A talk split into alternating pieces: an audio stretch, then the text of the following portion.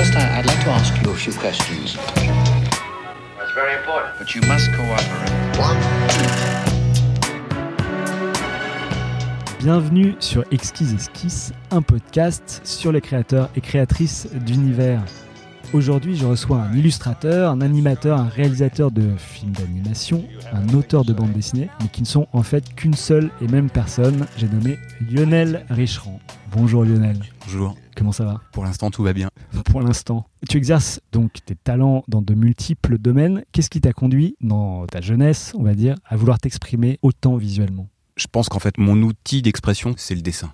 J'ai mes parents qui ont, qui ont fait un certain nombre d'archivages de, de dessins, donc j'en ai, récupéré quelques-uns d'ailleurs, euh, annotés par ma mère. euh, bah, ça vient de tout ce que je pouvais voir à l'époque, c'est-à-dire euh, Zorro, Astérix, euh, voilà, euh, Mickey, et donc euh, j'ai un souvenir, enfin j'ai eu des, des périodes compulsives et vraiment toujours tourné autour du dessin, c'est-à-dire de, je sais pas, à l'âge de, de de 8-10 ans, euh, je dessinais des batailles entières de super-héros euh, façon X-Men et tout. euh, Enfin, je me racontais déjà des histoires avec des espèces de grandes fresques façon, je sais pas, tapisserie de Bayeux, quoi. J'ai l'impression que on peut me laisser dans un coin avec un, crayon et du papier et j'en ferai quelque chose. Après, je suis pas non plus un compulsif. c'est-à-dire que je, je suis pas graphomane à dessiner partout.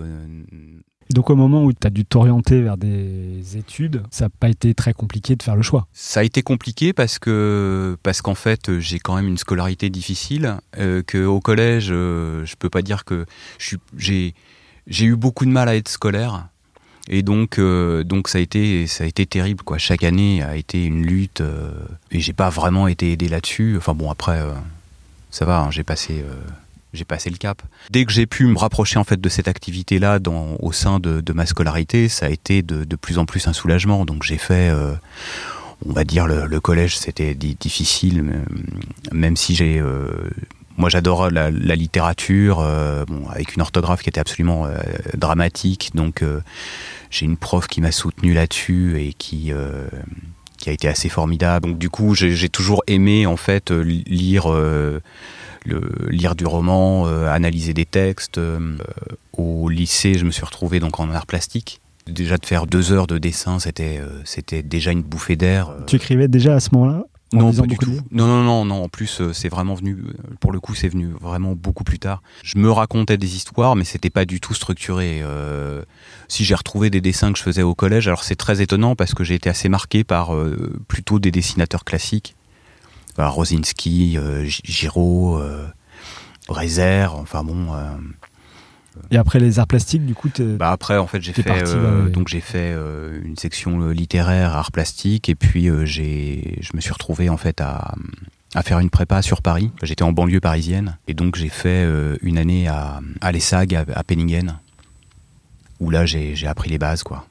les bases du dessin? Tout ce qui était les à côté, c'est-à-dire le dessin, qui était en fait une pratique euh, tout à fait euh, négligeable, c'est-à-dire en seconde on nous disait non non mais surtout euh, vous êtes en littéraire donc euh, c'est ça qui compte, c'est pas les c'est pas les arts plastiques. Euh, là, tout d'un coup, ça devenait une matière importante, euh, donc avec des cours hyper structurants, avec des rendus, avec l'apprentissage d'une rigueur, de la propreté, de d'apprendre à travailler vite, à et sous pression. Peu importe euh, ce qu'on a fait euh, la veille, euh, il faut trouver des solutions rapidement. et puis, et puis on se retrouve avec une centaine de personnes dans le même atelier qui ont la même exigence, le même goût, le même désir et une véritable émulation. Moi, la plupart de mes copains que j'ai encore actuellement viennent de cette année de prépa qui a été extrêmement formatrice. Quoi. Et alors, t'as arrêté au bout d'un an? Ah bah, j'ai eu les arts déco. Je savais même pas euh, ce qui s'y faisait, mais en fait, comme j'avais des copains qui passaient les arts déco, et il se trouve qu'on on s'est retrouvé une année où euh, où le concours des arts décoratifs s'était euh, ouvert sur le dessin. Et donc, notamment, je crois que l'année d'avant, il n'y avait pas eu de modèle vivant. Et là, il y avait une épreuve de modèle vivant, et donc du coup, ça a été le Bon, ça a été le carton, quoi, parce qu'on avait, on, on avait été vraiment, euh, on avait vraiment été formé à ça euh, pendant Alors- notre année, à, pendant notre année à Penningen, quoi. Donc, on s'est vraiment retrouvé euh, euh, Au dessin de tout un modèle petit vivant. groupe, euh, tout un petit groupe à, à être pris aux arts déco. euh.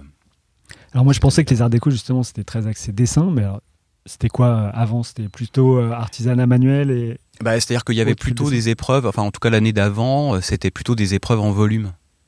Et je pense que moi, si j'avais passé une épreuve en volume euh, avec euh, collage, découpage et tout, euh, je, je pense que j'aurais pas réussi à avoir le concours, quoi. Donc, euh, je, je sais pas. Je pense que c'est un peu un coup de bol. Je suis rentré la bonne année. euh, Enfin, en tout cas, je sais pas. Les, les astres se sont alignés pour que je puisse y rentrer, et donc, euh, du coup, tant mieux. Et alors c'est intéressant parce que ma dernière invitée Sarah Kahn justement a passé les deux, Penningen et les arts déco, et est restée à Penningen. Et toi tu es parti aux arts déco. Alors du coup est-ce que tu as une raison euh, autre que euh, juste le fait d'avoir vu les arts déco, euh, d'avoir vu de la lumière et d'être resté, tu aurais pu rester à Penningen.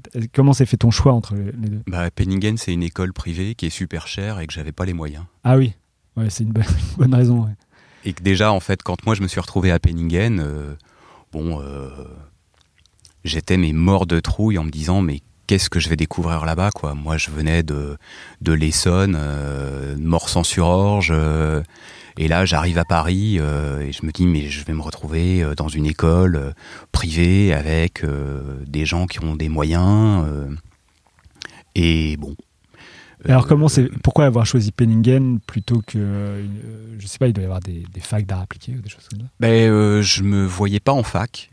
Euh, je me voyais pas en fac. Les beaux-arts, moi j'ai une passion pour la peinture euh, depuis, depuis euh, vraiment toujours. Enfin, je veux dire, euh, j'ai bah, j'ai une photo de vacances, j'ai 4 ans et je suis en train de compulser le, guide du Prado, quoi. Donc j'ai toujours adoré en fait la, peinture, mais je me voyais pas en faire. C'est-à-dire que pour moi, la, peinture c'est vraiment l'art ultime. Donc euh, je me voyais pas aux beaux arts. euh, j'avais envie de concret, j'avais envie de pratiquer. J'ai eu la chance d'avoir des parents qui m'ont toujours soutenu dans, cette démarche-là. Donc euh, ils ont entendu parler en fait de, Penningen. On a vu les portes ouvertes. Et, c'est vrai que ça faisait très très envie. Et donc bah, ils m'ont dit, bah, écoute, très bien, tu fais ton année. Je veux dire, après, moi je reconnais, enfin je pense que c'est une école qui est excellente. Après, moi, j'étais très content de faire la prépa. Je pense que la deuxième année, elle est aussi assez bien. Il m'a fallu des années avant d'arriver à, à dompter ou à travailler le graphisme. Or, euh, là-bas, c'est vraiment le travail de la lettre. euh, Le... J'étais pas prêt pour ça, quoi, à l'époque. D'accord. Et alors les arts déco, qu'est-ce que tu en as retenu? Bah pour moi, si on sait pas, euh, si on sait pas ce qu'on veut faire quand on y rentre, en tout cas, euh, quand on en sort, il y a quand même une espèce d'évidence. Pour moi, c'est une école qui est vraiment un, un révélateur de, personnalité. C'est-à-dire qu'il y a des moyens techniques. Il y a vraiment, mais euh, c'est énorme, c'est énorme. Euh, euh, alors c'était un vrai choc en, y rentrant parce que autant Penningen, il y avait une rigueur, un rythme de travail conséquent. Et alors arrivé aux Arts Déco, il y a une espèce de palier de décompression où là, mais mais là, mais c'est c'est c'est à crever d'ennui quoi. C'est-à-dire que il y a des y a des types de formules en fait que je trouve extrêmement importantes euh, et qui et qui me sont restées en fait. Je trouve que dans ces premières années, les conseils ou les, ou les expressions que peuvent nous donner euh, certains enseignants sont, euh, pour moi, extrêmement fortes. Quoi. Au lycée, j'avais étudié du spirituel dans l'art de Kandinsky et l'expression de la nécessité intérieure euh, est vraiment restée comme quelque chose d'extrêmement... euh, Enfin, dans mon ADN, quoi à Penningen, euh, un prof qui a traumatisé, je pense, des générations d'élèves qui s'appelait Troublé. Moi, j'aimais beaucoup parce que il donnait la niaque, quoi. C'est-à-dire qu'il pouvait être capable de déchirer un dessin ou de dire que c'était vraiment de la merde. Et, mais, mais du coup, il y avait, ça fait l'œil, quoi. C'est-à-dire quand on voit dix dessins euh, affichés sur une corde les uns à côté des autres euh, sur le même sujet, on voit comment chacun a réussi à répondre aux contraintes et euh, et du coup, ça, hum, ça oblige à se positionner et puis à apprendre des autres. Et il disait pas un jour sans un trait, quoi. Donc moi, c'était des formules comme ça qui me sont restées, tout comme d'autres profs de dessin d'observation qui nous avaient justement aidés à faire nos dossiers pour pouvoir rentrer aux Arts Déco et qui nous avaient dit mais vous savez euh, là on fait vraiment un travail, un tri, mais là-dedans dans les sujets que vous avez faits, vous pouvez pas savoir. Peut-être qu'il y a des choses qui vous paraissent anecdotiques maintenant et qui seront fondamentaux pour vous plus tard. Et il se trouve que dans les derniers sujets de Penningen, on avait eu un sujet sur la marionnette. Et par rapport à ce que j'ai fait après, en fait, euh, ça m'est resté. C'est-à-dire euh, travailler, transposer un dessin dans du volume, voilà, ça a été euh, pour moi, c'était une expérience qui m'a vraiment marqué. Donc j'arrive aux Arts Déco avec ce, profil extrêmement scolaire et, et je sais pas pourquoi, mais je décide de faire tout sauf du dessin. Euh, parce qu'en fait, on devait s'orienter en. Il y avait la, première année qui était un tronc, tronc commun, et puis ensuite, on devait se retrouver euh, soit en image, soit en espace. Et, euh, et ce que je trouve fascinant dans cette école, c'est que c'est une école qui. Enfin, c'est que mon point de vue, mais qui, qui s'autogère.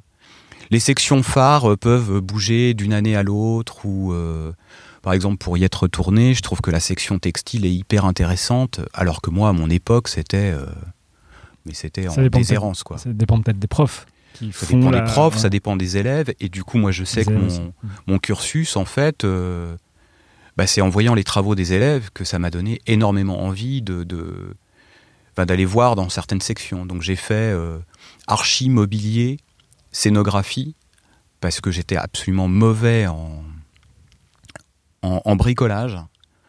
Et je voulais apprendre à me servir d'une perceuse, d'un tournevis. Je voulais travailler. Euh, comme j'avais toujours tendance à dessiner euh, enfin sur du papier, tout d'un coup de se retrouver à justement bah, travailler du volume ou euh, des matériaux, oh, ça a été une catastrophe. Hein. C'est-à-dire que je suis pas fait pour le mobilier, j'ai dû repasser mon UV parce que j'avais fait une chaise qui ressemblait plus à, euh, T'étais dans quelle section, toi? Là, j'étais en mobilier. En fait, euh, c'était la section volume où on avait, par trimestre, on avait archi.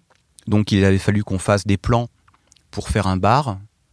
Euh, mobilier, il fallait faire une chaise. Et Céno, c'était la grande époque de Richard Peduzzi comme directeur des études. Et il avait réussi à faire venir tous les scénographes de la place de Paris. Donc, il y avait Guy-Claude François, Niki Rietti et c'était absolument formidable. Donc en mobilier, j'avais fait une chaise qui ressemblait plus à, on aurait dit, un instrument de torture de la Hammer. Donc c'est après que j'ai compris qu'en fait une chaise c'était euh, une assise à un mètre, euh, un dossier à 50 cm. Enfin, j'avais pas du tout le sens pratique. Bon, on apprend autant de ses échecs que de que de ses succès. Euh. Il paraît.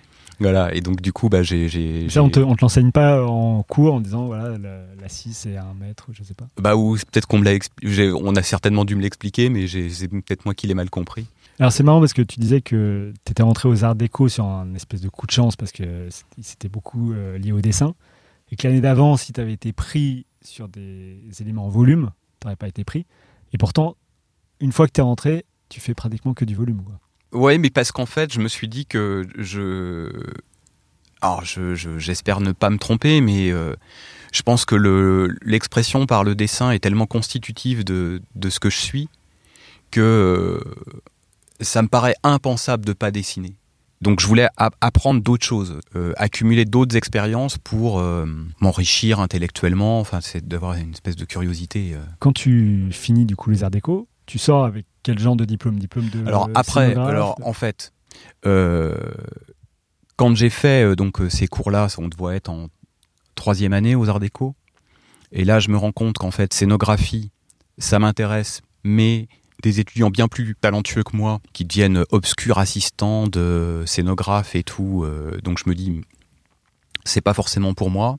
Et donc là, je m'oriente vers la section vidéo parce qu'il se trouve qu'il y avait aussi des, des, projets en vidéo qui étaient passionnants. Et donc là, j'ai fait, euh, c'était vidéo expérimentale. Donc là, je découvre Bill Viola, euh, Gary Hill, euh, où on nous apprend que la télévision c'est le mal, qu'il faut travailler dans l'art. Il y avait aussi tout un travail de documentaire. Donc là, pour le coup, alors du coup, je me retrouve des week-ends avec une caméra chez moi, à filmer ma grand-mère, à filmer ma banlieue, à me dire mais qu'est-ce que je vais bien pouvoir faire avec ça? Et là, euh, je ramène en fait tout ça vers, euh, vers le dessin, vers l'image. Et en fin de compte, mon film de diplôme est devenu une espèce de d'agglomérat de euh, toutes les expériences que j'avais pu incorporer ou apprendre pendant mon parcours des arts déco. Et ça devient une espèce de film hybride, mi-vidéo, mi-cinéma d'animation en, stop motion, en marionnette. Euh, parce que j'ai pas du tout de formation d'animation. La section dans laquelle j'étais s'appelait vidéo documentaire cinéma d'animation. Et je dis, bah s'il y a cinéma d'animation, je veux faire du cinéma d'animation. Il se trouve qu'à l'époque, il y avait un prof qui donnait des cours d'initiation. En fait, il donnait des blocs de feuilles. On faisait son animation à l'aveugle.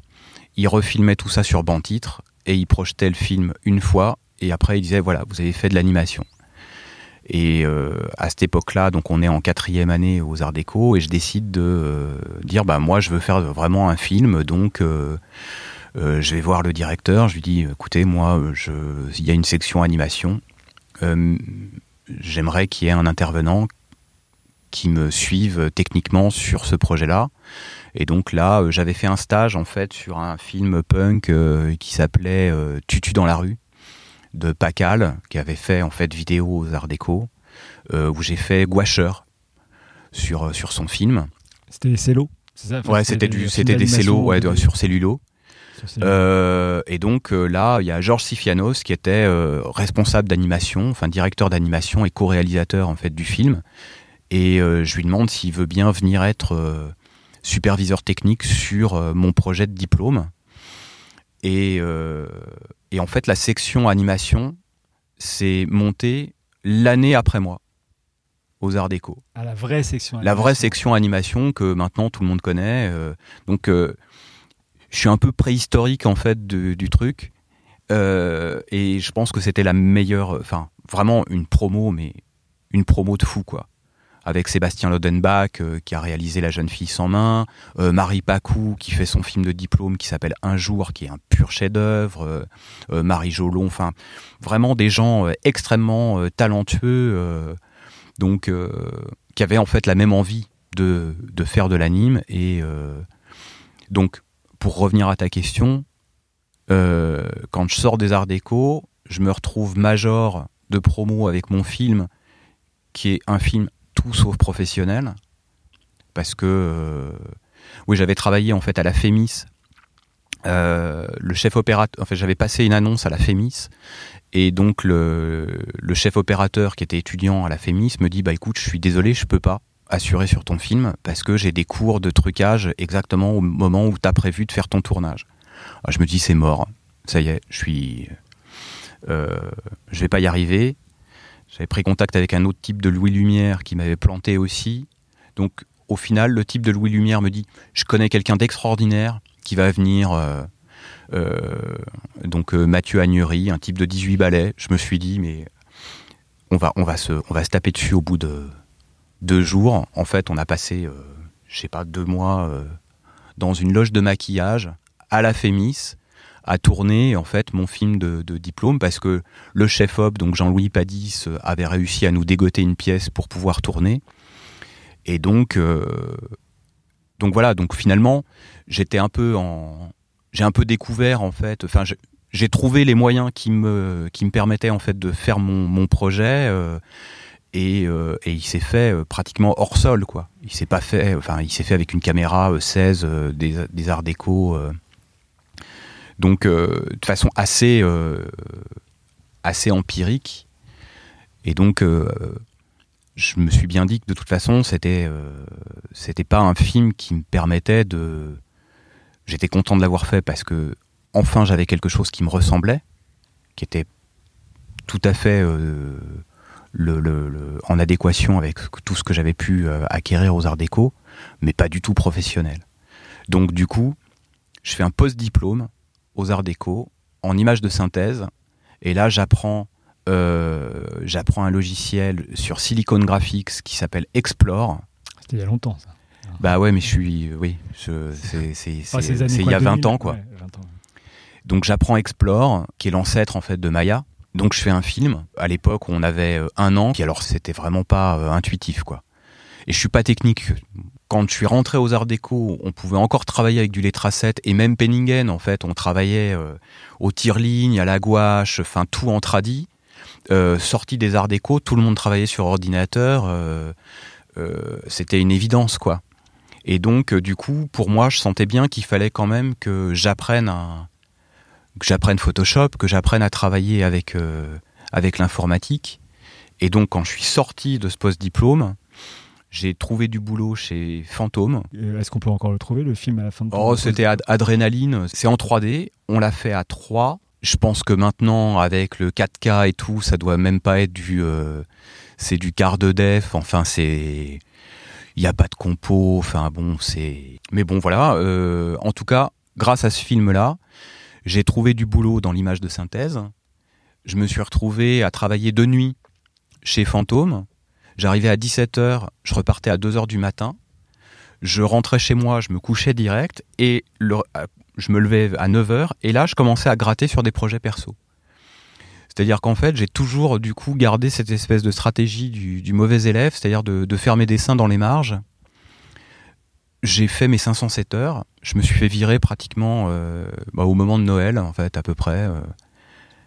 Et en fait après ça je me suis dit mais euh, j'ai pas envie de continuer dans la synthèse, j'ai envie de faire mes projets quoi. C'est vrai que tu fais peur, peur du loup. La peur du loup, Ouais. ouais. J'ai j'ai rencontré Aton Soumache qui venait de monter euh, sa boîte de prod, Onyx Film, parce qu'en fait, il fallait un producteur pour pouvoir présenter le CNC. Bon, il voit mon projet. Je pense que ça devait pas l'attirer plus que ça, mais euh, en même temps, à l'époque, je crois qu'ils étaient que ils avaient développé deux trois projets. Enfin, ils avaient deux trois projets dans les tuyaux. C'était un projet en 2D. Il me dit, bah écoute, euh, très bien, on le dépose au CNC. Je le dépose au CNC, je me fais étendre. C'est-à-dire qu'on me dit, euh, mais c'est trash, ça va pas du tout. c'était une histoire, donc la, peur du loup, c'était les, les contes de fées, en fait, pris, à rebours, quoi. C'est-à-dire un, un grand méchant loup qui comprend rien à ce qui lui arrive. Et là, c'était une espèce de truc Frankenstein où il est, euh, il est aux prises avec une espèce de savant fou. Enfin, il faut, euh, si on définit un peu le contexte, c'est qu'il y a trois petits cochons euh, qui sont surexcités. qui Alors ça, ça c'était la deuxième Ah, version. C'est-à-dire que je, à ce moment-là, euh, je présente le projet, je me fais étendre au CNC. Là, je travaille sur une série qui s'appelle Poetica, qui était en fait. euh, alors, je pense que tous les mecs qui voulaient faire de l'animation euh, sur la place de Paris se sont retrouvés à, travailler sur cette série. C'est l'équivalent actuellement de euh, En sortant de l'école, qui est en fait. initié par Delphine Maury. Chaque année, ils prennent un auteur, un poète, et donc les étudiants sortis de toutes les grandes écoles, en fait, les, réseaux de- des écoles d'animation peuvent postuler, et donc euh, ça donne des- des- un laboratoire euh, graphique. Donc euh, Poetica, je me retrouve en fait à travailler là-dessus. Euh, Il y a eu, euh, je pense, Sébastien Lodenbach, euh, Bertrand Mandico qui a fait ses premiers films là-dedans. Euh, et donc, bah, je sais pas, il doit se passer trois mois, quatre mois. Et là, j'ai Aton Soumage qui me rappelle, qui me dit Mais tu, tu veux continuer ou pas sur, le, sur ton projet? Et je me dis Bah oui, oui. Et donc, c'est là où euh, on développe un scénario complètement différent sur La peur du loup, toujours avec le même titre. Et là, ça devient un 18 minutes. Avant, c'était un combien? Avant, c'était vraiment court métrage, quoi, c'est-à-dire 7-8 minutes, ce qui est déjà long pour un court. Et là, euh, Aton me dit, mais euh, c'est 18 minutes, j'ai peut-être des contacts euh, pour pouvoir faire un spécial télé. Et donc, on décide de le présenter chez TF1. Et là, euh, TF1 nous dit, très bien, on, on veut bien le faire. Et là, on s'embarque sur un 26 minutes euh, produit pour la télévision, on monte un studio pour pouvoir faire le film. Qu'est-ce qui vous fait monter de 7 à 18 puis à 26 Parce que si vous faites étendre à 7 minutes, a priori, on devrait se dire bon, bah, on va peut-être pas pousser à 18. Euh, parce que je sais pas, j'ai réécrit le projet, je l'ai repensé complètement différemment. Et là, ça a plu à tout le monde et du coup, vous avez monté en, en 18 minutes. La bonne idée que j'ai eue, c'était de prendre euh, un univers que tout le monde connaît, qui est identifiable euh, immédiatement, et de, de le tordre. C'est-à-dire du coup, euh, et si le grand méchant loup euh, devenait végétarien Et si finalement les méchants du film, ça devenait en fait les trois petits cochons euh, Du coup, quand on a vendu ça à TF1, il pouvait, il y avait une espèce de garde-fou qui était de dire, bah non, les petits cochons peuvent pas être des copains du loup parce que c'est pas cohérent. Et donc, donc j'ai eu un jeu, là encore, une fenêtre de tir. je sais pas, Aton Soumache aussi est quand même un type extrêmement euh, euh, volubile et brillant. Il est capable de, de, pouvoir euh, trouver des, budgets pour. il sait donner envie. Et je pense que bon lui, enfin on a, je pense que maintenant il fait plus ça. C'est-à-dire que, mais on avait fait des, des boîtes. Enfin c'est là où je me suis servi en fait de tout ce que j'avais acquis en scénographie, en archi c'est-à-dire de faire des boîtes, des volumes pour donner envie d'arriver euh, chez le chez ces gens qui voient que pareil que du papier et qui voient tout d'un coup euh, euh, des les illustrations en volume. Parce que ouais, ce que j'avais oublié de dire, c'est que on avait d'abord tenté de le présenter à Folimage pour pouvoir le faire le film. Parce qu'à l'époque, c'est l'époque du moine et le poisson, c'est l'époque de où ils avaient en fait des un module artiste en résidence. Et en fait, je l'ai pas eu parce que euh, il y a une série qui se montait de Pascal Lenôtre qui s'appelait euh, Hôpital Hilltop. Et en fait, ils avaient mobilisé euh, tout l'espace de, de studio pour pouvoir faire la série. C'était un stop motion aussi. Ouais. Et donc du coup, ben voilà, je l'ai pas fait là. Mais donc du coup, là, on parle de, c'était en 99. Parce que Peur du loup, c'est pas tout à fait dans l'esprit du moine et le poisson. Non. Qui est très lent, très euh, assez poétique, etc. Alors que Peur du loup, c'est assez euh, énergique. Enfin, je veux dire, il y a... c'est plus trash, quoi. Ouais, c'est plus trash. Bah d'ailleurs, c'est tellement trash que finalement TF1 l'a jamais diffusé. Hein. Ah. Parce qu'on a eu une note d'un psychologue disant que ça pouvait éventuellement traumatiser les enfants. Donc, euh, parce que c'est vrai que dans tous les, dans, même dans Vie de famille, qui était mon projet de diplôme, à, chaque fois, j'ai conscience de faire des choses qui peuvent être un peu, un peu bizarres, ou, euh, et donc j'avais la volonté de faire quelque chose qui soit accessible, ou en tout cas qu'on puisse comprendre. C'est-à-dire que donc du coup, j'avais euh, fait des portraits de famille fantasmés, mais par exemple dans Vie de famille, j'ai filmé mon père, et après, c'est mon père avec euh, la transposition dessinée, qui est assez gratinée d'ailleurs. Euh, donc euh, voilà, mais il y a une espèce de d'effet de métamorphose en fait où on passe de, de, la, de la vidéo à l'animation. Et pour la peur du loup, euh, bon, le fait de d'avoir des figures de conte, bon bah on, a tout de suite en fait une image très très identifiable euh, avec mon graphisme quoi. Hmm. Et donc bon voilà, c'est je pense qu'à chaque fois j'essayais de de garder une espèce d'équivalent euh, bon, euh, de donner des, des, des, clés. Des clés aux, gens pour, euh, aux, gens pour pouvoir le suivre le film. Je pense que ça, c'est un peu l'espèce d'obsession que j'ai par rapport à, à, ce que je, à ce que je fais. Alors, avant de parler de tes autres projets, est-ce que tu as un artiste fondateur qui t'a fait donner vraiment envie de faire tout ça? Un auquel tu penses plus quoi bah, euh, Après, j'ai un panthéon qui est très très chargé. Euh. Ah, justement, est-ce qu'il n'y en a pas un qui se détache? Ah, bah Giraud. Giraud. Jean Giraud, euh, Moebius. ouais, c'est mon. Enfin, c'est mon. Moi, c'est mon, c'est mon dieu, quoi. la première bande dessinée que j'ai achetée, c'est. je l'ai achetée à un copain euh, et c'est euh, Tonnerre à l'ouest de, Blueberry. Et euh,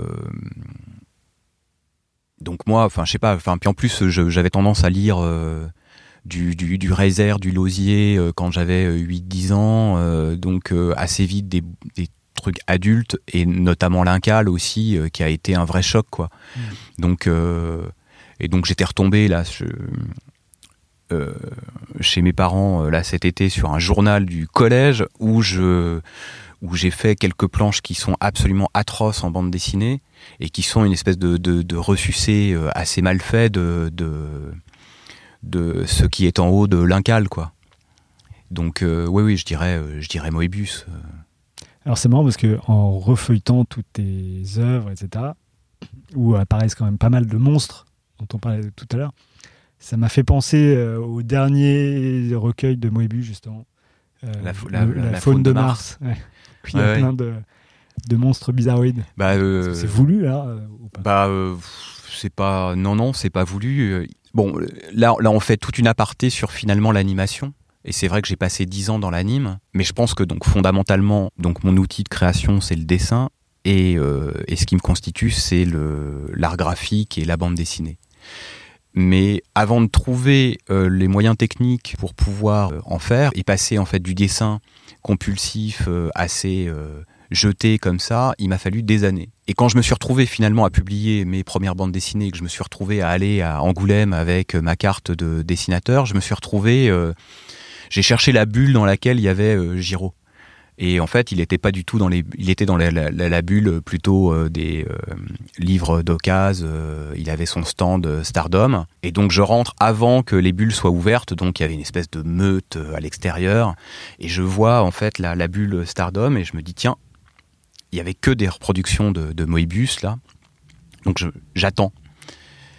Euh, donc il y a cinq personnes qui me passent devant, il y en a euh, 20 qui me passent derrière, et là il y a Giro qui arrive, et c'est la seule fois où en fait j'ai pu discuter avec lui et le rencontrer, et donc euh, et j'avais mes carnets avec justement mes bestioles. Alors il regarde ça, il dit ah c'est marrant parce que je suis en plein là-dedans. Ah, c'est marrant ça. Alors ça a été assez furtif quoi. Puis après bon, sa femme est arrivée et lui a dit euh, bon Jean, ça serait peut-être bien que t'accélères un peu et je j'ai pas su quoi lui dire de parce que je me suis senti un peu en mode euh, fan de base euh, et euh, voilà Ouais. face à la montagne quoi. C'est un peu mon dieu aussi, euh, Giro. Voilà bah je euh, l'ai rencontré de la même manière, mais dans un, euh, chez Stardom, justement, euh, quand il faisait une dédicace, mais avec, euh, genre, il y avait 10 personnes. Et euh, c'est vrai qu'on ne sait pas quoi dire dans ces cas-là, quoi. Bon après euh, voilà quand euh, quand tu me poses cette question là en même temps je suis je suis un peu mort de honte parce que quand je vois ce que je fais je veux dire il n'y a pas de comparaison ou de parce que j'ai un bureau où j'ai absolument face à moi j'ai j'ai mes obsessions quoi j'ai des images qui sont mes grâles quoi enfin et euh, 40 jours dans le désherbé euh, Ah oui. il est toujours à portée de main je sais pas comment euh, tout comme aux, Arts Déco, quand je suis arrivé, euh, il y a de, de Crécy avec Folie Gâteau, euh, qui pour moi a été un, choc graphique absolument euh, phénoménal. Tu as fait beaucoup de stop motion, du coup. Tu dis euh, que tu as passé 10 ans dans l'animation, mais c'est en fait surtout 10 ans euh, dans l'univers du stop motion ou tu as aussi euh, pratiqué le dessin animé 2D Parce que en tant qu'illustrateur, on s'attend plus à ce que tu fasses de, de la 2D, a priori, non?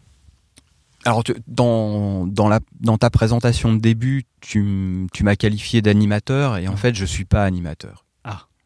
Je suis pas animateur, je j'ai j'ai pas appris l'animation, je me considère plus comme un, un, un dessinateur graphiste qui essaye de transmettre son univers, et, euh, et il se trouve qu'après, j'ai travaillé bah, dans la stop motion avec des gens avec qui euh, j'ai pu euh, les, le- les, Les les, driver. conce- les concevoir quoi. C'est-à-dire le, le chef, décorateur un chef opérateur les animateurs euh, euh, et si j'en suis venu en fait à la stop motion à la marionnette bon déjà il y a eu euh, l'étrange Noël de Monsieur Jack qui a été un vrai choc euh, visuel et graphique et, et aussi parce que je me sentais incapable de reproduire deux fois le même dessin.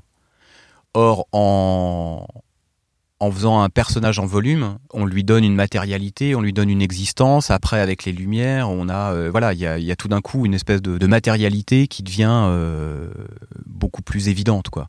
Et donc, c'est ça qui m'a plu, en fait, dans ce travail. euh.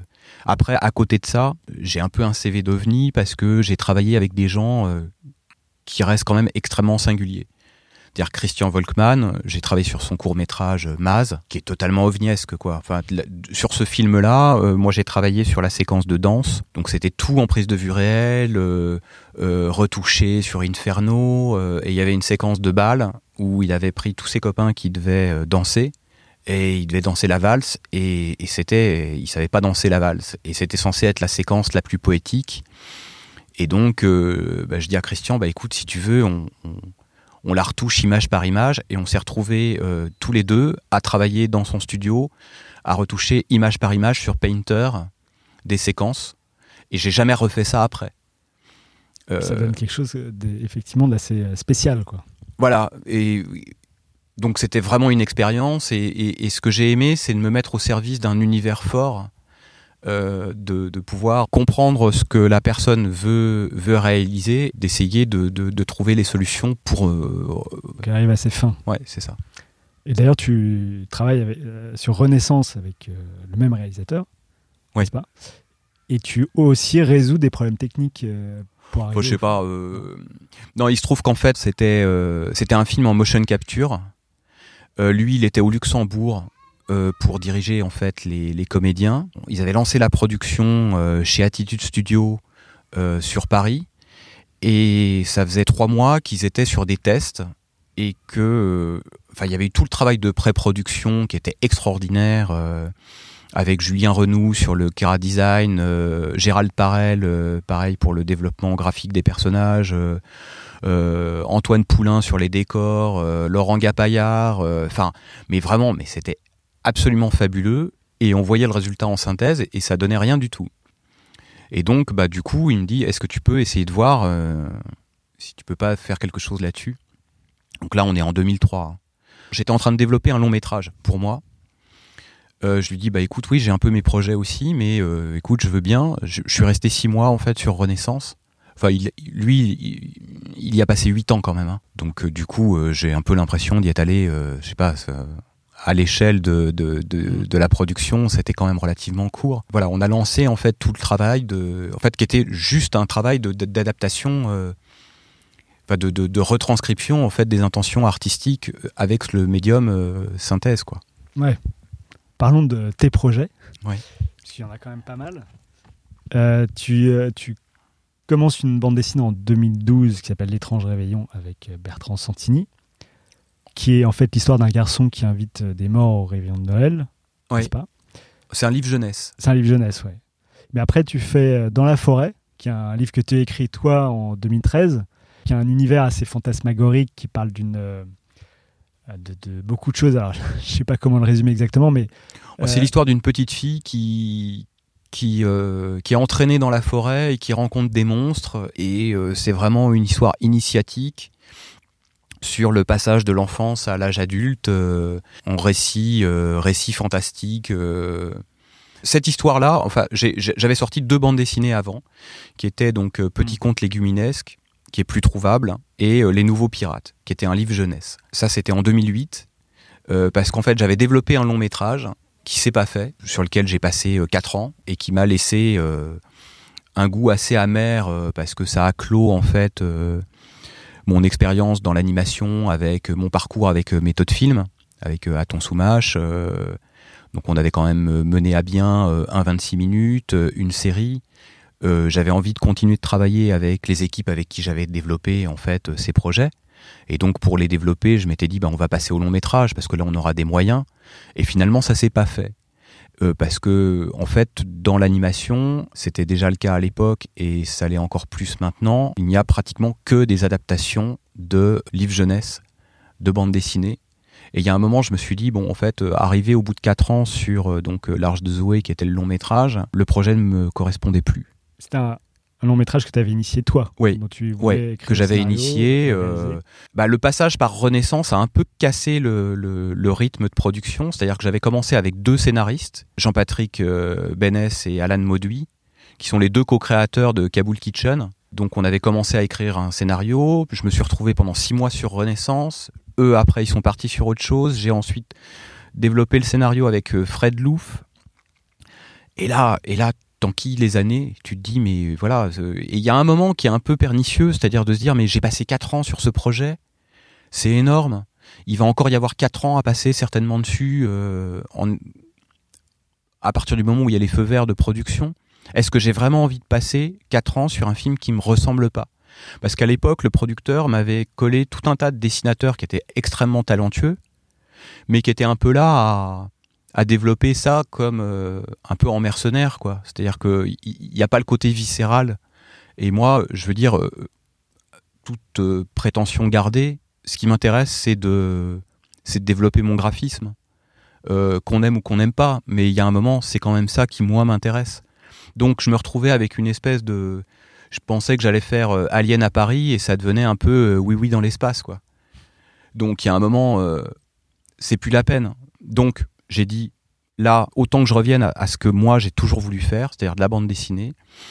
Et un libraire que je connaissais, mon libraire de quartier, me dit euh, tiens j'ai un scénario de, long- de- de bande dessinée à te proposer.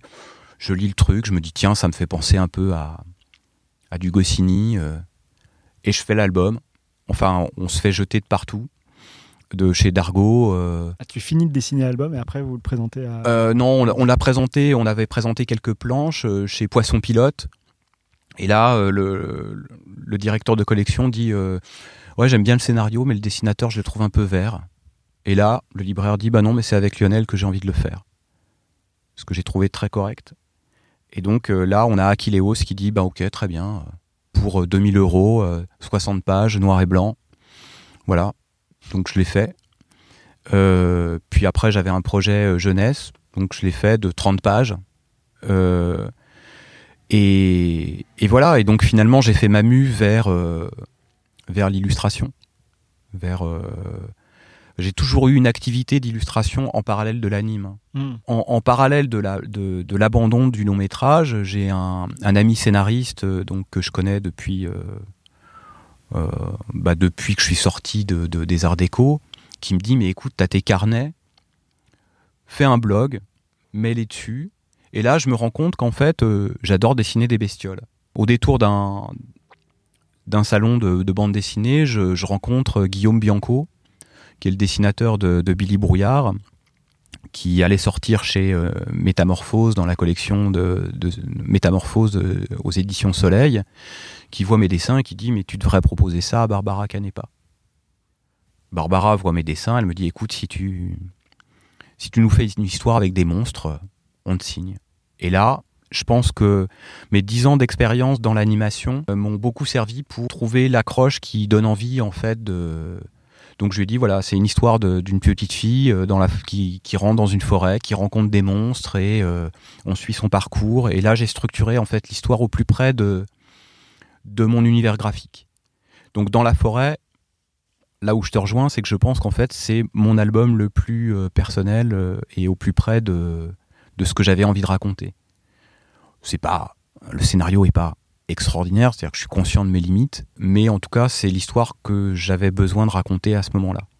Il se trouve qu'après, euh, je connaissais Bertrand Santini, et euh, qui avait écrit Le Yark, qui est un livre jeunesse qui est absolument extraordinaire. Enfin, pour moi, c'est le Roald Dahl actuel.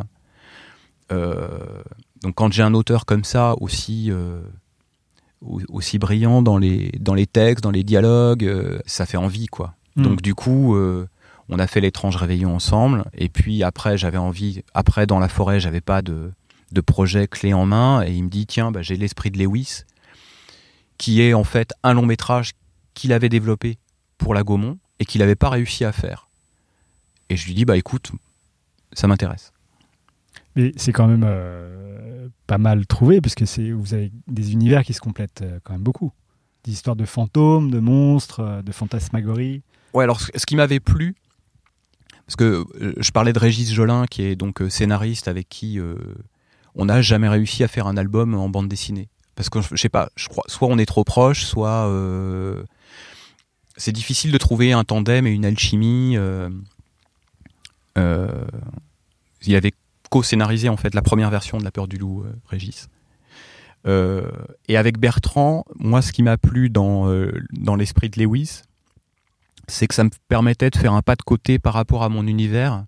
C'est-à-dire que pour le coup, on est beaucoup plus dans un, dans un récit euh, de hantise et une sorte de, de drame romantique. Et autant je suis à l'aise dans, le, dans les bestioles, autant sur le côté réaliste, j'ai plus de mal. Et dans les architectures aussi. Si on revient à Giro, il y a la phase Giro euh, avec Blueberry où euh, on est dans une virtuosité totale. Et tout d'un coup, il lâche, euh, les chevaux avec, euh, Moebius, et là, euh, là, il est dans une espèce de, puissance. Dans tous les cas, il y a une puissance graphique, mais. et voilà, je pense qu'à un moment donné, faut, ce qu'on ce qu'on pratique pas, on progresse pas. Donc, du coup, je m'étais dit, bah, je suis une quiche en, en, perspective, en représentation humaine. Donc, sur l'esprit de Lewis, je veux trouver le moyen de d'émouvoir, de travailler les ambiances, de travailler les atmosphères. Voilà. C'est un peu ton blueberry à toi, alors euh, Enfin, c'est plus, euh, c'est, ouais. bah, en, en tout cas, euh, c'est plus mon mon espèce d'apprentissage classique et de et je me dis que après ça, bon, ça devrait aller un peu mieux en en, en matière de, de narratif, quoi. Il y a aussi pas mal de, de choses qui, res- enfin, graphiquement, qui ressemblent à Dans la forêt. On retrouve euh, des, des choses. euh, je, enfin, je pense à cette arche dans la forêt et puis ce- cette entrée dans la, dans la chambre aussi de, de- de l'esprit de Lewis, Oui. où il y a des, des- des- des espèces de monstres qui sont quand même assez similaires. Donc c'est pour ça bah que ça, les univers ouais. euh, te suivent quoi au fil des. Même Oui, si parce que, bah, parce que parce qu'en fait, je pense que de travailler sous contrainte, enfin, le naturel revient, quoi. C'est-à-dire que dès que j'ai pu placer des bestioles, j'ai placé des bestioles dans l'esprit de Lewis, quoi. D'ailleurs, je crois que la première page que tu as dessinée dans l'esprit de Lewis, c'était la, la scène double page euh, avec toutes les bestioles qui. Oui, c'est ça. Lewis. Ouais, ouais, c'est ça. En fait, c'était le moyen pour moi de, de, de poser le, la ligne graphique de ce que je voulais euh, pour l'ensemble de l'histoire. Donc, du coup, euh, Lewis se fait poursuivre dans un couloir par tout un tas de bestiaires. Et je me suis après amusé à reprendre en fait ce bestiaire-là et à le disséminer dans, euh, dans les décors. Et puis, euh, même le décor d'arrière-plan, euh, il est très très fortement inspiré par euh, Winsor McKay, euh, le, dessinateur de Little Nemo in Slumberland, qui est aussi alors, qui est un, c'est un, un monstre quoi. C'est vraiment oui et, et je pense que bon autant dans la forêt, bah, qui va ressortir là d'ailleurs avec on a changé le papier donc je pense qu'il sera plus proche de un peu plus un peu plus clinquant que l'édition là sur euh, Munken. C'est l'édition qui ressort un peu différemment. Ouais. Il n'y a pas une suite? Non, non, non, non, non, non, que dans la forêt, à un moment un- donné, la one fille dit Je reviendrai. Donc Oui. dire, ah, bah. Oui, alors, comme tout le monde me demandait la suite et que je l'avais pas envisagé, je m'étais dit, bah, l'esprit de Lewis, c'est en deux parties. Et c'est clairement en deux parties. Donc, je m'étais dit, bah, c'est, j'ai pas envie d'être que dans du one shot. J'avais envie de travailler, du coup, sur une histoire à suivre. Euh, et euh, autant le premier tome, le premier acte, on est dans une histoire, dans un huis clos. euh, Autant le second, il y a énormément de personnages, qui, ça se passe à Londres, on est dans un environnement urbain, avec tout un travail d'aller-retour entre premier plan, arrière-plan, enfin il y a tout un jeu de dialogue, enfin bon, en termes de narration, euh, Bertrand a monté le niveau de, de suspense en fait. Euh, Mm. euh, ce qui me plaît dans l'esprit de Lewis, c'est que je pense que j'ai gagné en, en profondeur. C'est-à-dire que euh, déjà, il est plus lumineux. euh, il y a un travail plus plus clinquant dans les couleurs. Enfin, euh, là, j'ai travaillé avec Hubert à la couleur et qui a un vrai sens narratif. Euh, même le format est plus grand, euh, donc euh, j'ai le dessin respire mieux. Enfin voilà, Alors justement, dans l'esprit de Lewis, il y a- quand même un moment clé où il, commence à voir ces monstres, etc. Alors je, je sais que tu n'es pas scénariste sur le sur l'esprit de Lewis, à moins que tu t'es adapté. En fait, j'ai pas- bien compris si c'était- le scénario avait été complètement été écrit par Bertrand Santini ou si tu avais mis ta main aussi dans le scénario? non, moi je fais l'adaptation.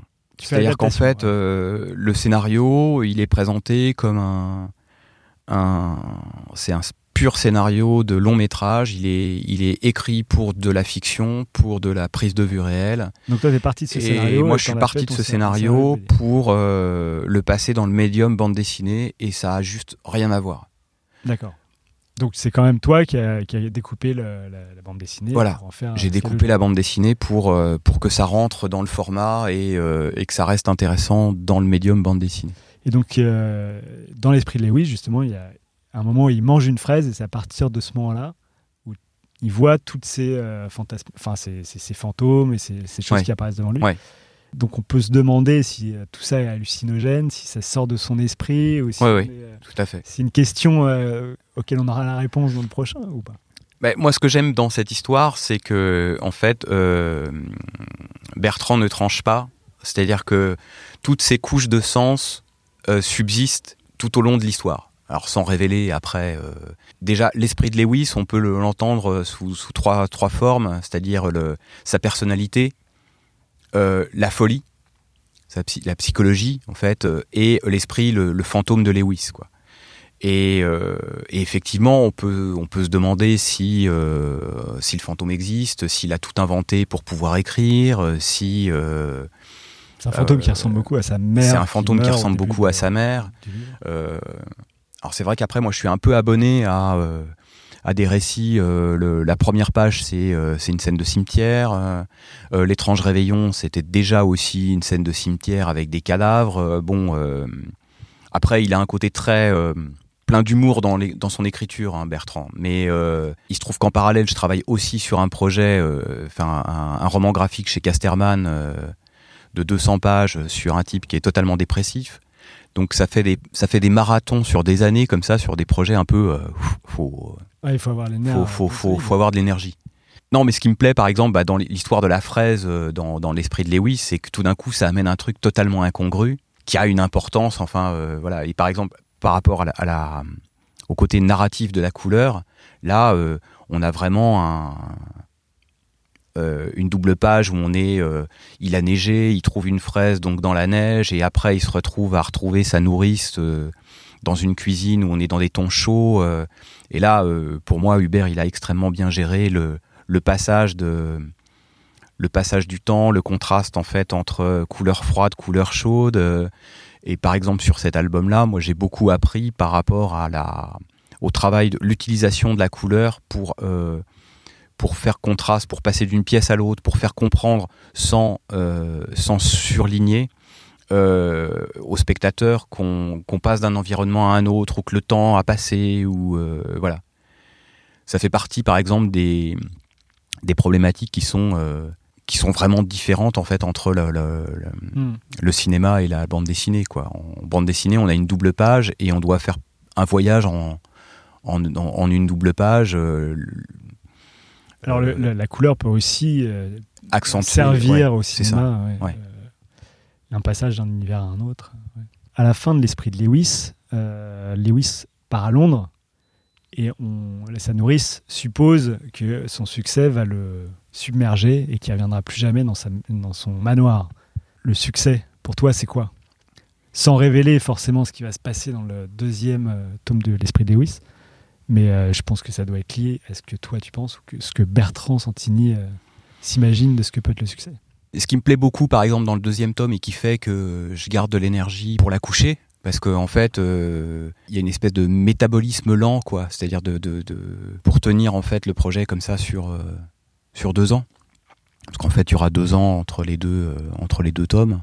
Le deuxième tome va sortir. Il fin va sortir, 2018. euh, oui, ouais, ouais, normalement. euh, Enfin, on l'avait prévu pour septembre, mais alors après, avec toutes les sorties, le... soit c'est septembre, soit c'est janvier.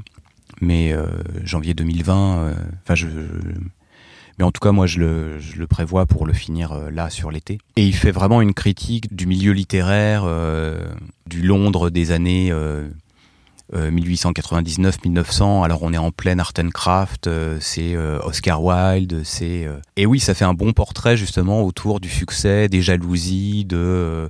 Est-ce que c'est Lewis qui a vraiment écrit son roman? Non, c'est peut-être son éditeur, il est peut-être juste une marionnette. Est-ce que ça fait écho aussi à Lewis Carroll? Pas du tout. Pas du tout. Pas du tout, mais je pense qu'enfin, je pense qu'il y a un parfum autour de Lewis, Lewis Carroll, euh, euh, mais euh, non, moi je pense que le succès est quelque chose de qu'on peut espérer, mais qui est plus accidentel en fait. Moi, je, enfin pour ce qui me concerne, euh, chaque nouveau projet est, mieux accueilli que le précédent. Maintenant. Avoir du succès en bande dessinée, ça voudrait dire quand même déjà euh, avoir une régularité de publication. Alors, il se trouve que là, je fais deux albums en parallèle, c'est-à-dire un chez Casterman et puis euh, L'Esprit de Lewis, qui sont dans deux registres différents. Et ça, ça me plaît beaucoup parce que du coup, euh, et pour le coup, je les ai pas écrits. Donc, euh, donc c'est deux exercices qui sont euh, pour moi très complémentaires et deux expériences vraiment enrichissantes. Mais comment tu fais? Tu, tu fais moitié de la semaine sur l'un et moitié de la semaine sur Non, l'autre? c'était par à coup. Déjà, j'ai négocié. En fait, j'ai j'ai un peu la stratégie de mettre le pied dans la porte, c'est-à-dire de, de signer un contrat et puis de dire bon bah là, vous me laissez le temps de le faire. Et donc, euh, du coup, bah, pour le Casterman, je leur ai dit, bah, écoutez, vous me, j'ai, euh, j'ai l'esprit de Lewis qui me prend, euh, qui me prend vraiment du temps parce que les planches me demandent du, bah, par rapport à ce que j'ai dit, par rapport au, euh, à l'enjeu que je m'étais fixé, c'est-à-dire de travailler le détail, les décors. De... Hmm. Je fais un certain nombre de planches par, euh, par mois. En gros, j'arrive à en faire 7 par mois. euh, et puis là, le deuxième tome fait 90 pages, quoi. Donc du coup, euh, c'est quand même des... Je veux dire, c'est pas le format franco-belge classique. Donc euh, pour le Casterman, il fait 200 pages. C'est avec un Pierre Péju, qui est un romancier pour qui j'ai vraiment une vénération parce que j'avais lu La petite fille dans la forêt des contes, qui Ouais, était un essai. Voilà. Quand j'ai fait La peur du loup et dans la forêt, ce livre a été vraiment une révélation pour comprendre comment. euh, En fait, il y a, un- je- j'aime le fantastique, j'aime les contes, j'aime. euh, Donc ça a été vraiment moi mon terrain de mon humus quoi. Et donc euh, quand j'ai appris que Pierre Péju avait un roman, une bande dessinée prévue euh, chez Casterman, j'ai sauté sur l'occasion pour pouvoir travailler avec lui du coup. Lui, il avait lu euh, dans la forêt, il avait vu ta petite. On s'était on s'était déjà rencontrés et donc quand il a vu mon nom par, parmi les dessinateurs proposés pour faire ce livre-là, c'était une forme d'évidence, mais en fait là où Bertrand n'écrit pas du tout pour la bande dessinée et où il y a un travail d'adaptation à faire, Pierre Péju n'écrit pas non plus pour la bande dessinée et lui il écrit sous forme de roman. Et en fait, il écrit le roman en parallèle de la bande dessinée. Donc en fait, il m'envoyait des bribes de texte sur lesquelles moi, je, je découpais euh, pratiquement à l'aveugle et en disant bah, 200 pages, ça paraît énorme, mais en même temps, euh, c'est euh, un paquebot, quoi. C'est-à-dire que pour structurer, pour embrasser en fait l'ensemble du récit, c'était extrêmement compliqué. Donc c'est là où j'ai dit chez Casterman, je leur ai dit, vous me laissez le temps. Et donc on a pris le temps, donc on a avancé par, euh, par période, c'est-à-dire où je me focalisais uniquement là-dessus.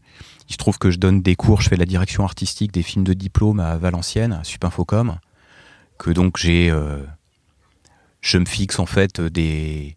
C'est dans le train, le- les allers-retours, que j'ai euh, deux heures euh, pour découper, euh, découper euh, soit, soit Lewis, euh, soit, euh, soit le Frink et Freud, euh, Ouais. et voilà. Et donc euh, je m'astreins en fait à passer de l'un à l'autre. euh. Tu fais beaucoup de travail d'adaptation finalement. En fait, entre les, les livres, les histoires pour les longs métrages. Oui, mais ça revient aussi au goût euh, par rapport au côté littéraire et de. Ouais. euh, J'adore l'écriture de Pierre Péju, donc euh, j'ai envie que j'ai envie qu'elle se retrouve dans la bande dessinée. C'est-à-dire que du coup, euh, qu'on lise autant euh, le texte euh, qu'on apprécie le dessin. C'est-à-dire que le dessin doit pas être redondant par rapport au texte et, euh, et chacun doit euh, doit doit créer de l'imaginaire. En fait, c'est le, le, le frottement des deux qui fait que euh, c'est plus fort, quoi. Donc voilà, donc je suis en plein là-dedans. Donc lié plutôt à ma question sur le succès, la réussite, c'est quoi pour toi? Je sais pas, c'est le prochain projet? C'est d'avoir un projet, projet ou de réaliser le prochain projet ou de... Non, mais il y a toujours en fait la phase où euh, où on peut plus voir ce qu'on a fait, quoi. Par exemple, maintenant, je suis assez conscient de me dire bon, euh, quelles sont les raisons pour lesquelles je je décide de travailler sur un projet et qui doit me tenir tout le long. C'est-à-dire euh, donc euh, euh, pour les Wiz, je vois je vois plein de défauts dedans. La réussite, elle est par exemple dans le choix du format, dans le dans les couleurs, et je me dis bon bah le, le prochain tome par exemple, euh, il me paraît mieux que le précédent, donc euh, c'est à chaque fois c'est des petites victoires quoi.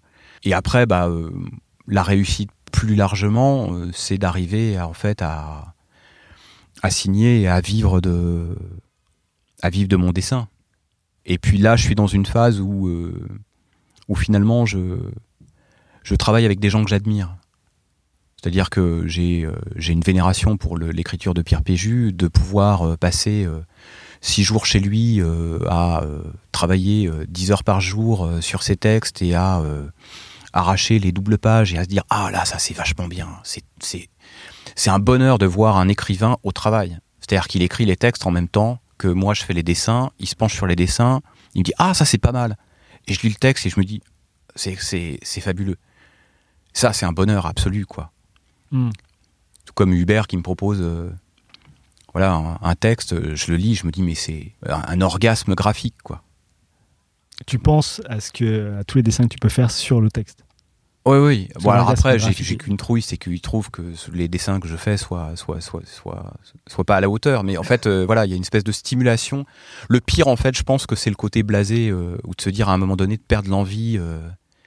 Chaque page, j'ai vraiment l'impression est au bout d'une limite, quoi. Alors du coup, euh, je dessine moins dans mes carnets, euh, comme je peux le faire de façon. Mais là, c'est, je tout dans les planches de Lewis, euh, tout dans le, le Freud, par exemple, c'est, je veux, je veux être dans une espèce de, page turner. Tu sais, le, principe de, de dire ah je veux connaître la suite. Alors, je suis très très amateur de, manga. Je sais pas de lire Happy de Urasawa qui font 23 23 tomes de 200 pages et de les lire en se disant mais qu'est-ce qui se passe après? Qu'est-ce qui se passe après? Ça c'est un type de lecture que j'ai envie d'essayer de- d'avoir dans mon propre travail. cette, cette peur de ne pas savoir si tu auras la même énergie créatrice euh, plus tard. Est-ce que tu t'es- déjà pensé euh, à, à 70 ans, 80 ans, en demandant ce que tu aurais aimé que ta carrière fût? Je pense que c'est quand même des métiers où, euh, par exemple, j'ai j'ai pas de frustration. Je suis très content d'avoir fait 10 ans de, de films d'animation. Ils valent ce qu'ils valent. hein. je veux dire, euh, quand j'ai fait La peur du loup, euh, j'ai eu des retours, mais absolument terribles, euh, parce qu'on avait eu un gros budget. En disant mais euh, regardez ce que vous en avez fait, euh, j'espère que tu penses pas avoir fait un chef-d'œuvre. euh. bon, le film, C'est violent comme. Ouais, c'est violent, mais voilà, le, le film a, a, a ses défauts, mais voilà, je le, je le trouve cohérent. Enfin, il n'y a, pas de projet parfait. Maintenant, moi, ce qui m'intéresse, c'est c'est les rencontres, c'est euh, euh, le, côté euh, révélateur, c'est de me dire bon bah voilà, je suis reste très attaché à dans la forêt, je reste très attaché à ces différents projets et je pense qu'en fait chaque projet me, construit ou me nourrit ou me, me permet d'évoluer. les interventions que je fais à Valenciennes, à Supinfocom, sont très enrichissantes aussi, parce que je suis confronté à des, des, belles personnalités. euh, j'ai- j'ai des, je suis un acheteur de bouquins, mais compulsif, quoi. Donc du coup, j'aère ma bibliothèque quand je vais là-bas. C'est-à-dire que je, pour chaque projet, j'amène des références différentes. Et puis ça m'apprend aussi sur mon propre travail. C'est-à-dire que j'ai toujours eu l'impression d'être très intuitif. Et là, de devoir expliquer un processus de travail, de création, par rapport à du développement graphique, du cara design, euh, c'est hyper intéressant. Et, et du coup, j'ai pas la frustration de. Je marque pas mon territoire sur les projets. C'est-à-dire que je me sens relativement transparent par rapport aux interventions. J'ai mes goûts. Mais ce qui m'intéresse, c'est de, faire un travail de direction artistique, c'est-à-dire de les, accompagner dans leur choix et de faire qu'ils épanouissent leur choix au mieux. Et comme j'ai ma propre création aussi, euh, sur lequel il y a aussi des retours critiques, du coup, je suis dans cette espèce de rapport de savoir très bien euh, comment est-ce qu'il faut défendre un projet, qu'est-ce que je tiens absolument à conserver dans mon projet, sur quoi est-ce que je serais capable de me défendre pour dire mais ça, ça pour moi c'est important. Et puis il y a des choses aussi sur lesquelles il faut savoir lâcher, c'est-à-dire de dire là, effectivement, je dois retravailler parce que c'est pas bon. Et avec Métamorphose, le travail de l'éditeur est, est fondamental. C'est-à-dire que Barbara Canepa ou Clotilde Vu, elles font un vrai travail d'éditeur. C'est-à-dire que quand euh, elles reçoivent les planches, elles les prennent pas comme ça. S'il y a quelque chose à redire, j'ai passé euh, sur la couverture de l'Esprit de Lewis, j'ai fait dix versions différentes, et sur la dernière, qui était dans un tout petit carnet Moleskine, j'ai passé trois mois dessus pour caler le bon équilibre et elle est radicalement différente par rapport à euh, dans la forêt. Dans la forêt, il y a du détail partout et le centre est extrêmement épuré. Euh, la couverture de Lewis, c'est l'inverse. On a, euh, on a euh, quasiment un blason central et c'est très vide autour. Et alors que je suis pas du tout dans un tempérament graphiste, tu vois, on parlait au début de, du travail de typo qui pour moi est quelque chose d'assez laborieux. Bah, pour moi, ça c'est aussi une, victoire de- de- d'avoir euh, su travailler pour mes projets ce travail graphique et d'être allé au bout de, ce travail de maquette, de, graphisme, même si j'ai pas fait la typo de l'esprit de Lewis. En tout cas, tous les choix, je les assume et jusque d'avoir fait la page de garde, euh, de, voilà, de faire les choix de couleurs, de travailler avec Hubert pour la couleur, euh, de voilà, ça, fait partie. euh, donc, pour moi, c'est dans la continuité du travail de, de réalisation. Enfin, Que ce soit du film, de la BD, c'est la même chose. Tu réalises l'objet Voilà, c'est ça. que tu vas, que tu vas donner à, au lecteur. Quoi. Ouais. Est-ce que tu sais d'où vient ce besoin vital de créer? Est-ce que c'est l'aventure, la postérité, le besoin de postérité? Le besoin de délivrer un message? Oh non. De- Te délivrer toi-même? Non, mais je pense que. Tu sais, on pose toujours la question de. Mais alors, euh, depuis quand vous dessinez? Mais en fait, euh, les dessinateurs sont juste euh, en fait des enfants qui n'ont pas arrêté. Euh, moi, je pense que je, à la fois, je, je me suis beaucoup ennuyé et donc le dessin m'a désennuyé. En fait, depuis que euh, depuis que je fais ça, mais euh, d'abord tous les jours se ressemblent, donc j'ai plus l'angoisse du dimanche soir euh, en me disant tiens ah lundi va falloir que j'aille travailler. euh, non, je suis plutôt à lutter contre le temps. Devant moi, je sais que j'ai un nombre de planches que je dois faire. j'ai mes cours en plus. Alors, quand je vais donner mes cours, je me dis bon mince, je suis pas sur la bande dessinée, mais en même temps les projets sont tellement passionnants. J'ai pas le sentiment de m'ennuyer. Ouais, tu fais bonheur. parce que tu as, besoin. t'en as Voilà, envie, j'ai besoin, j'ai, pas plus de euh, questions. quoi. Bah, C'est-à-dire qu'en fait, euh, si pour avoir fait par exemple euh, des, euh, des illustrations pour Pfizer qui n'étaient pas du tout dans mon style, là j'ai compris la douleur. C'est-à-dire que là, au moins maintenant, je travaille sur des projets que j'ai choisis, avec des gens que j'ai choisis. C'est quand même un vrai luxe. hein. Non, non, j'ai pas de frustration là-dessus et ça me.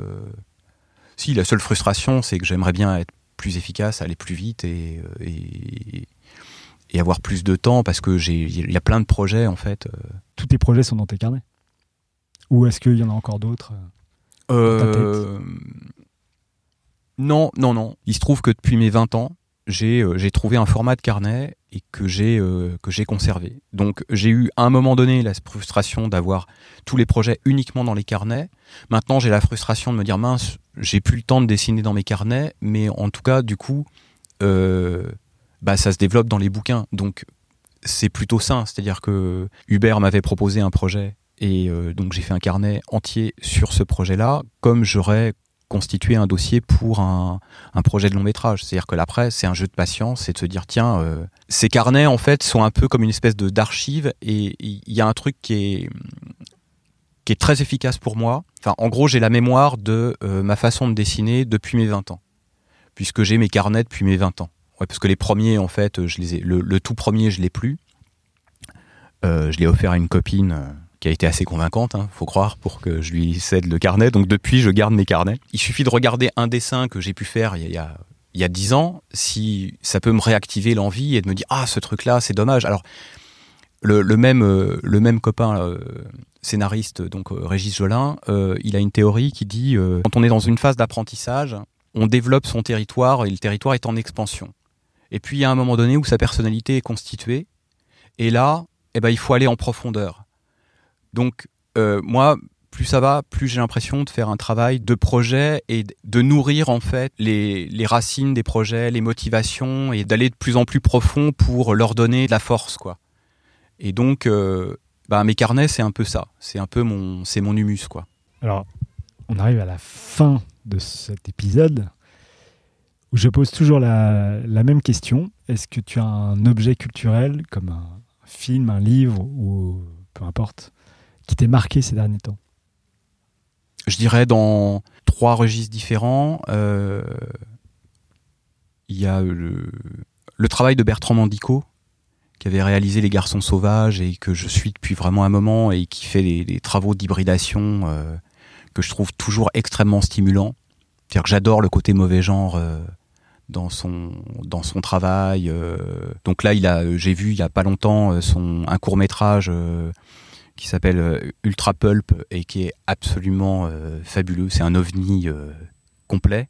Dans le domaine de la bande dessinée, euh, il y a Benoît Peters qui a fait une série de conférences qui sont trouvables en ligne sur euh, le site des arts et métiers. Enfin, je te passerai le lien Ouais, qui sont euh, 10, 10 conférences d'une heure euh, sur euh, l'histoire de la bande dessinée, d'une érudition, d'une curiosité. C'est une histoire subjective où, euh, voilà, où il va parler de Winsor Mackay, de Gustave Doré, de, de, de tous les maîtres, avec euh, vraiment cette. euh, voilà, le. le- il n'y a pas de progrès en art, et là, on voit vraiment le travail des maîtres, et, de, de- et ça ouvre vraiment pour moi. euh, je trouve que c'est important de s'interroger sur. euh, sur l'histoire de son médium et des possibilités et de comment est-ce qu'on s'inscrit dans, euh, dans des références comme ça. Et puis, je suis retombé sur le, le- le blog de Marie Spénal,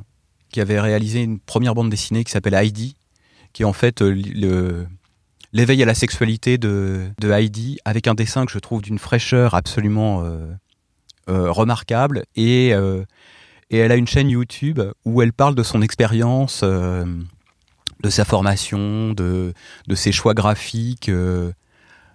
c'est très léger, c'est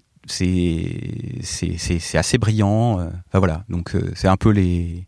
Bah, je rappelle à Les tous, ceux, références. à tous ceux qui écoutent ce podcast que ces références sont disponibles en lien, normalement sur la page de l'épisode, que ce soit sur iTunes ou sur le site euh, internet de- du podcast.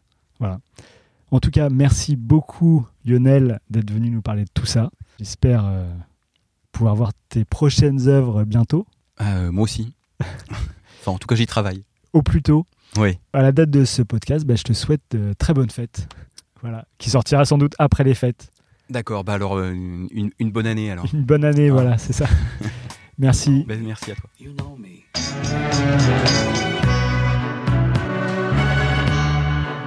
Voilà, c'est fini pour aujourd'hui. Si vous êtes arrivé jusque-là, c'est que l'épisode vous a sans doute plu. Alors n'hésitez pas à le partager, en parler, le commenter ou m'envoyer un mail sur alex.moonpalace.fr, ce qui m'aidera à poursuivre ces entretiens.